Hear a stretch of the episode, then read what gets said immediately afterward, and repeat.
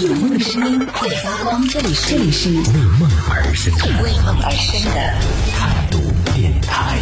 态度电台。这里是为梦而生的态度电台，我是男同学阿南。来，我们说一个和大家每个人的生活都息息相关的一个消息。不知道在听节目的朋友，你现在手机用的是几 G 的网络呢？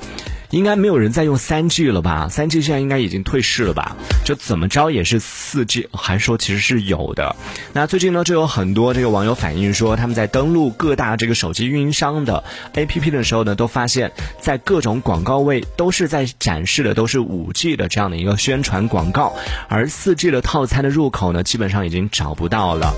据业内人士透露呢，运营商也是为了推广这个五 G 的套餐，已经慢慢的把这样的一些低价四 G 的套餐呢，从他们的柜面上慢慢的下架了，在一些 APP 上基本上很难再找到这些四 G 套餐的一个办理入口，很多地方呢都只能够通过线下的营业厅，或者是通过这个客服电话来进行办理，而且有的地方呢，一旦你选择了五 G 套餐之后，你就没办法再改回到四 G 套餐了，这个也是对于很多朋友来说觉得。非常烦恼的一件事情啊！就现在，因为各大运营商都在努力的搭建自己的五 G 网络，然后推广自己的一些五 G 的这样的服务，也是慢慢的一个过渡期吧，所以会出现这样的一个情况，就把四 G 的这样的一些服务呢，慢慢的收紧了。很多朋友可能在办理的时候，相对来说难度会增大了。以前可能直接在 APP 上就可以直接选择的，但现在必须要带个人身份证到柜台，或者说是通过打客服电话，然后给到你相应。哪些指引来进行这个更换办理，比如说像四川电信，四川电信现在这个四 G 套餐呢，已经直接从营业厅就已经下架了。就如果是老用户去更改套餐，或者是新入新用户来入网的话，你都够只能够选择它新推出的一个五 G 套餐了。就从统计数据来看呢，从去年二零一九年到今年二零二零年的九月份。咱们国内的五 G 手机的累计出货量呢是一点二二亿部。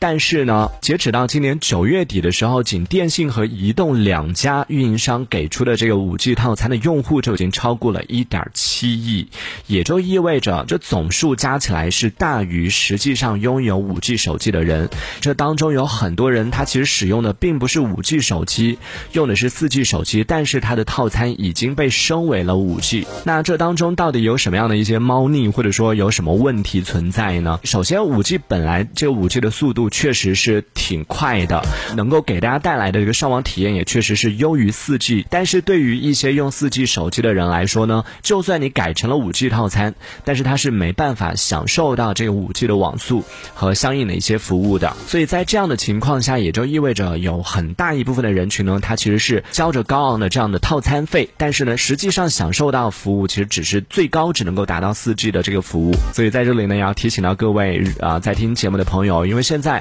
各大运营商为了推行自己的这个五 G 的套餐，也是通过各种各样的促销，或者是像一开始说到的，就很多朋友在办理相应的一些业务的时候，就会看到它的 APP 当中会有各种各样的广告，但这个套餐你会有各种各样的一些优惠，就会引诱你做这样的一个升级，甚至会有运营商客服会给你打电话，就问你说要不要办理这个套餐，要不要做这个升级，然后现在升级可以有什么样什么样的优惠，很多这种不太了解或者说搞不清楚状况。的朋友呢，就不不明不白的就会办理了五 G 的这样的一个业务，然后之后发现说，哎呀，收费更贵了，想要再换回来的时候，就发现啊，换不了了。所以这个也是要提醒到大家，如果说你的手机是不支持五 G 的话，建议大家尽量还是不要轻易的做这样的升级。那如果是五 G 手机的话，你要了解一下，说你周围，因为现在五 G 它还存在一个问题，就算你使用的是五 G 手机，但是还是要看你周围的基站。它的这个网络是否是支持五 G 的？